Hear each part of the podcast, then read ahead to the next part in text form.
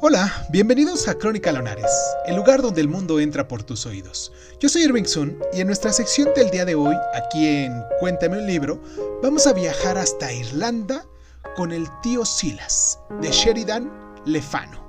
Comenzamos.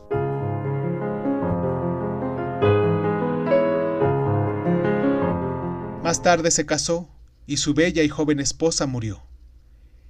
El tío Silas nace sobre todo del género del sensacionalismo victoriano, y al igual que las obras de Wilkie Collins, combina el interés de un misterio con la compulsión de una investigación determinada.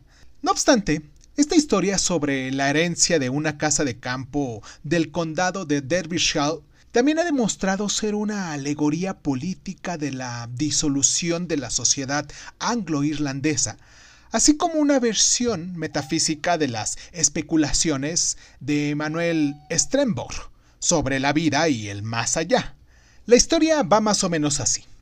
La atrayente heroína Maud Rutin es, es a la vez investigadora y víctima, se adentra en los secretos de su padre y después sufre las consecuencias en casa de su tío.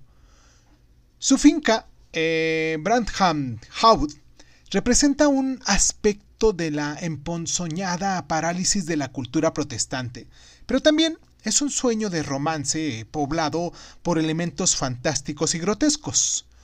Aunque si lo vemos de algún modo, no hay nada sobrenatural en el tío Silas. Todo lo que sucede puede atribuirse a la maldad humana. Llegamos a sospechar de algunos personajes debido a sus apetitos excesivos, la apariencia sangrienta y las expresiones aburridas y astutas.